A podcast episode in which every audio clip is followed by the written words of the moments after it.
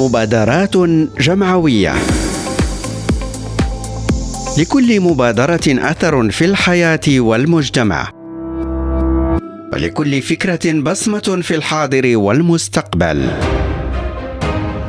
مبادرات جمعوية. قصص مبادرات ملهمة.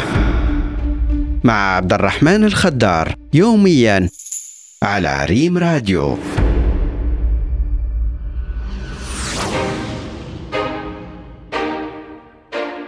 مبادرة عدد اليوم إطلاقها يهدف إلى تقليص أثر قطاع الطبخ على المناخ وتحسيس مهنيي فن الطبخ المغاربة بأهمية إرساء مفاهيم الاستدامة وانخفاض الآثار السلبية على المناخ. الحديث هنا عن مبادرة قائمة الوجبات الجيدة المتوافقة مع المناخ. تنظيم هذه التظاهرة كان بمناسبة احتضان مراكش لمؤتمر كوب 22 وفي إطار الاحتفال باليوم العالمي للأغذية المنظم تحت شعار المناخ يتغير الأغذية والزراعة أيضا هذه التظاهرة تنظيمها يروم تحسيس المستهلك بأهمية الاهتمام بالأغذية التي تتميز بقلة الكربون. عطفا على هذا الأمر هذه المبادرة تهدف إلى تعبئة العاملين بالمطاعم ودعوتهم إلى اقتراح وجبات غذائية جيدة متوافقة مع المناخ وتتميز بضعف كمية الكربون. وتعتمد على منتوجات الموسم المحلية مع التركيز على المكونات النباتية. هذه المبادرة ترتكز على ثلاثة محاور أساسية وهي منتوجات الموسم والمنتوجات المحلية المنتجة في محيط لا يتجاوز 200 كيلومتر والنباتات مكون للتغذية باعتبارها أقل ضررا على البيئة.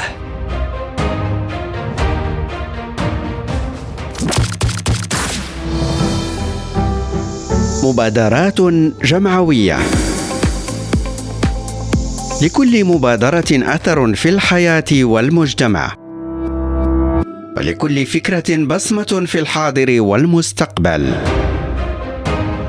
مبادرات جمعوية قصص مبادرات ملهمة. مع عبد الرحمن الخدار يوميا على ريم راديو.